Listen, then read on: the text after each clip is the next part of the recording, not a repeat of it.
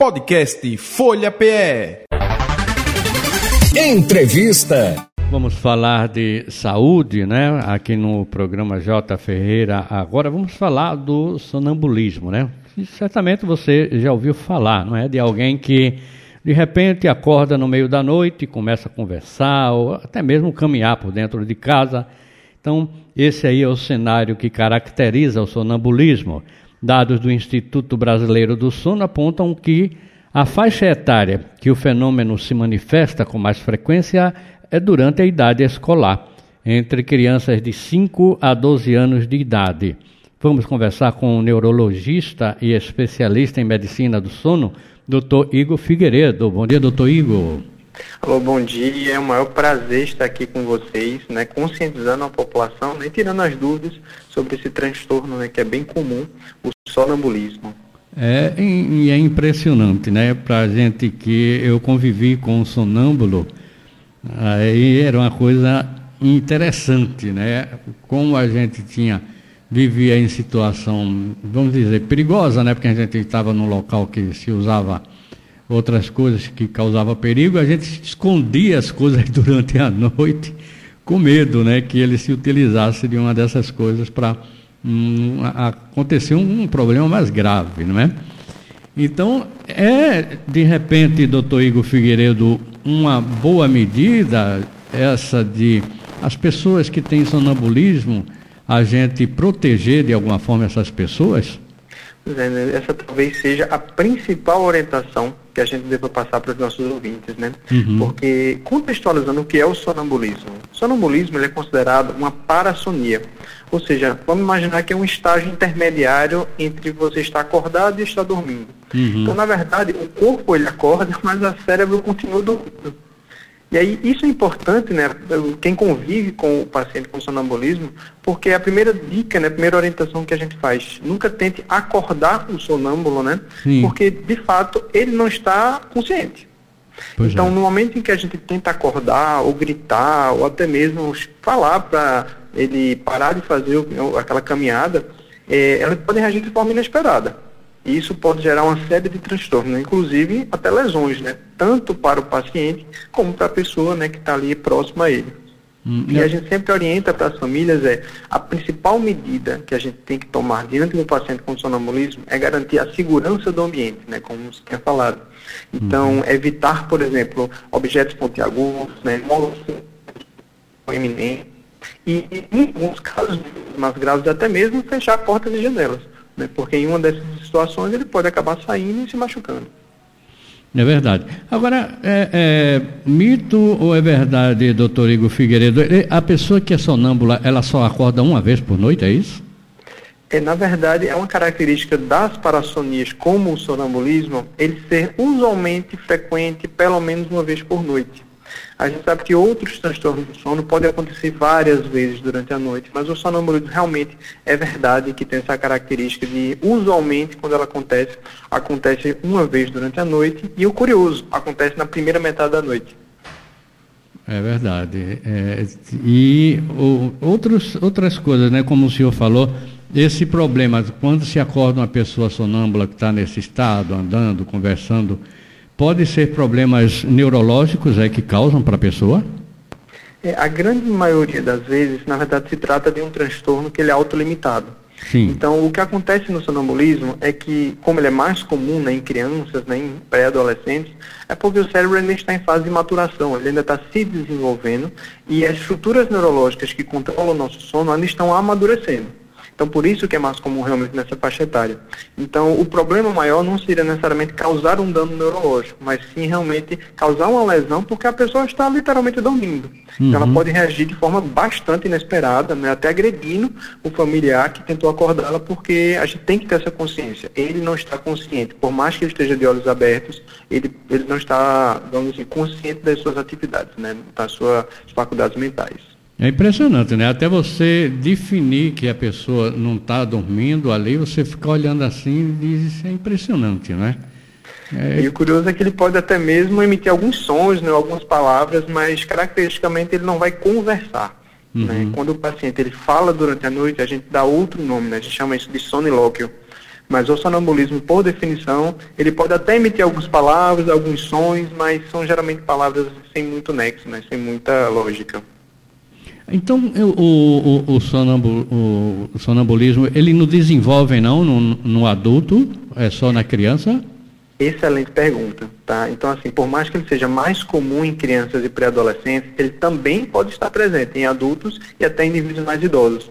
Mas nesses casos específicos, geralmente eles estão relacionados a outro motivo. E geralmente são medicamentos. Né? Então, quando a gente fala, por exemplo, de antidepressivos, de antipsicóticos, medicações como, por exemplo, é, anticonvulsivantes, todos eles vão alterar o funcionamento do cérebro, né? o funcionamento dos neurotransmissores. Então, geralmente os casos em adultos e em idosos de sonambulismo estão relacionados a algum tipo de medicação. Ah, correto. Então, é, e tem algum tipo de tratamento ou alguma coisa para amenizar essa situação, doutor Igor? Tem sim. Né? O que acontece usualmente é que nas crianças e adolescentes a gente costuma fazer um tratamento mais conservador. Sim. Por quê? Isso aí vai desaparecer conforme o cérebro dele for crescendo, for se desenvolvendo, a tendência é que os sintomas todos realmente desapareçam.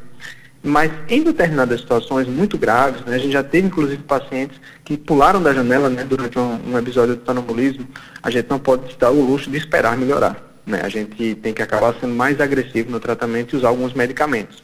Então, uma das medicações mais utilizadas são exatamente os benzodiazepínicos né, que são, por exemplo, o Rivotril, clonazepam, que a gente usualmente encontra em farmácias, mas deixando bem notório aqui para os nossos ouvintes de que a grande maioria dos casos a gente não precisa de medicamento.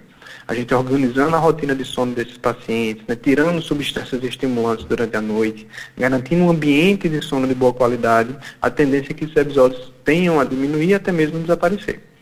Quer dizer, ele tendo muito sono, vamos dizer, usando a, a palavra o sono pesado, fica mais difícil ter esse quadro de sonambulismo?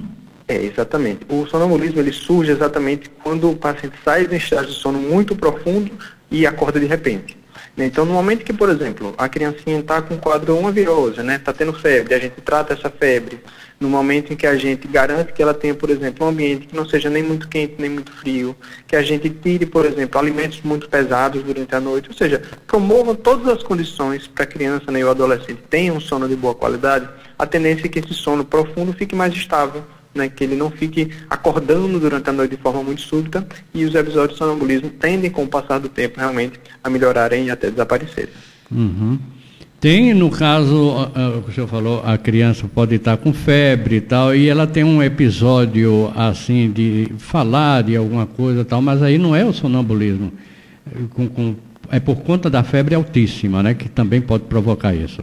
Isso, qualquer situação que faça um sono fragmentado, que a gente chama, né, ou seja, torne o sono instável, um sono que mude de fases muito rápido, pode uhum. prestar um episódio de sonambulismo. Então, nas crianças é o mais comum são exatamente essas situações, em que a criança está tendo febre, ou que, por exemplo, está com a bexiga muito cheia, né, quando ela está aprendendo a segurar o xixi. Então, no momento que a gente tira esses fatores, a tendência é que o sono dela fique um sono mais estável, né, um sono mais de qualidade, né, de boa qualidade. Então a tendência é que no momento que eu organizo o ambiente, que eu tiro esses fatores, ele mantém um sono realmente mais estável e esses episódios acabem desaparecendo. Agora, quando é, doutor Igor Figueiredo, que eu posso dizer, não, a pessoa é realmente sonâmbula, ah, tem que ter um diagnóstico médico para isso? É, a característica clássica né, do sonambulismo é exatamente o paciente que ele acorda durante a noite e sai da cama. Hum. Né? Ele pode, por exemplo, só abrir os olhos, a gente chamaria isso de um despertar confusional, seria um outro transtorno. Mas no momento que ele coloca os pés para fora da cama e começa a andar, realmente a gente chama de sonambulismo. Então, é de fato, no momento que você flagra uma criança, um pré-adolescente, saindo da cama, e durante esse episódio que ele sai da cama, ele não está consciente, ele não responde, ele tem aquela cara de como se estivesse confuso, né, sem saber o que acontece. Então a gente realmente já poderia caracterizar um sonambulismo. Se isso é uma coisa muito ocasional, acontece muito raramente, não causa nenhum tipo de transtorno né, para a família, a gente poderia fazer um tratamento mais, observ é, mais observacional, né? Uhum. Mas isso acontece com muita frequência, o ideal é realmente que ele passe no, um especialista, né? Um neuropediatra, um médico do sono, para fazer uma avaliação mais pormenorizada e até afastar outros transtornos do sono. Nós estamos conversando com o doutor Igor Figueiredo, que é neurologista, especialista em medicina do sono. Doutor Igor, também tem aquela história, até às vezes as pessoas brincam, né? Imitando o sonâmbulo, põem as mãos para frente assim, né? Com os braços erguidos. Não é, não é assim dessa forma que o sonâmbulo anda, né? É, de fato, isso é mais uma cena para o cinema do que da vida real. Não, é, pois, na é verdade. o sonâmbulo mais teatral, né? Exato, é uma coisa mais ilustrativa.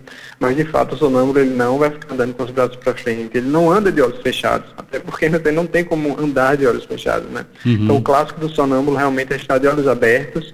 Ele vai caminhar normalmente. Ele pode até em situações mais extremas correr, né? Quando aumenta a chance de ter lesões, mas a grande característica para os nossos ouvintes estarem conscientes é exatamente que ele não está nas suas faculdades mentais plenas. Tá? Então você pode falar, ele não vai responder, ele não vai seguir as suas ordens. Então a gente tem que ter muita paciência e compreensão com o paciente sonâmbulo, porque de fato naquela situação ele não está respondendo por si. Aí como o senhor falou, o sonâmbulo ele tem ele, esse acordar lá na metade, na primeira metade da noite, né? E no caso, seria viável os, os parentes, né? Ou a pessoa mais próxima ficar aguardando o episódio e depois ficar tranquilo? É o que é curioso é que quando é muito ocasional, às hum. vezes a família nem tem consciência, né? Porque em casos leves de sonambulismo, a criança, o pré-adolescente, ele vai sair da cama, vai dar às vezes uma pequena volta no quarto e vai voltar a dormir. Mas no momento em que você começa a flagrar essa criança, esse adolescente se machucando durante a noite, ou até saindo do próprio quarto, aí realmente a família começa a entender que alguma coisa está alterada. Então, nessas situações, nos, em alguns países que já têm estudos mais avançados nesse assunto, eles já praticam o que chama de despertar antecipatório. Hum. Ou seja, você acorda o paciente antes dele apresentar o episódio de sonambulismo. Mas essa é uma prática que realmente precisaria de um diagnóstico correto, né? E que fosse prescrita orientada por um especialista. Agora, um outro detalhe, é, é, o paciente, o sonâmbulo, ele necessariamente ele não vai fazer outras coisas, como se alimentar ou qualquer coisa assim dessa forma, não, né? Apenas andar e normal, né? Isso, exatamente. Ele vai andar, ele vai caminhar de forma mais rápida, pode até correr né, em situações mais extremas. Isso. Mas o fato de se alimentar, aí já não configura mais sonambulismo. Ele pode até apresentar uma outra parassonia, vamos dizer assim, um primo do sonambulismo, que é o transtorno alimentar relacionado ao sono. A gente vê muito isso, já, aí já foge um pouquinho da faixa etária, né, já são mais adultos jovens, em que usam geralmente algumas medicações, né, principalmente o tão falado Zolpidem, né, que vem sendo tão utilizado aí por jovens para dormir melhor.